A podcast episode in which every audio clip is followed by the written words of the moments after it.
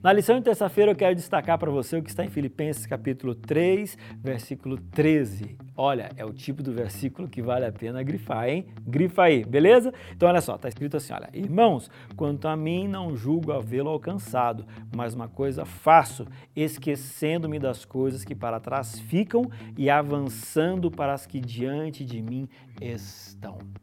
Paulo, ele não conheceu Jesus, ele não foi um discípulo de Jesus, ele se converteu ao cristianismo posteriormente. E antes de ser Paulo, você sabe da história, ele era Saulo, um perseguidor dos cristãos. Mas ele entendeu que aquele que conhece a Cristo é alguém que discipula, tanto é que ele discipulou vários cristãos, entre eles Timóteo.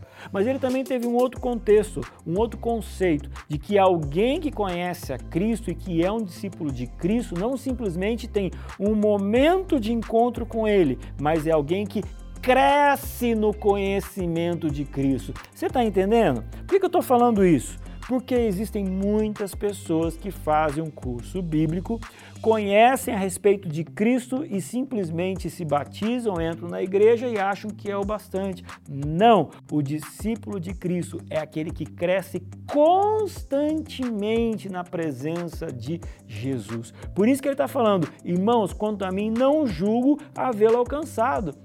Quando eu olho para Paulo aqui, ele já caminhou na caminhada cristã muito, ele estava muito lá na frente de repente de mim, mas ele falou assim: não é o bastante, eu preciso continuar aprendendo. Quero fazer um desafio para você: não pare onde você está, não seja uma criancinha no mundo espiritual. Cresça, se desenvolva, se aprofunde no que é Cristo Jesus e no entendimento do Evangelho. E assim, você vai ser um discípulo melhor. Vamos lá? Aceita o desafio?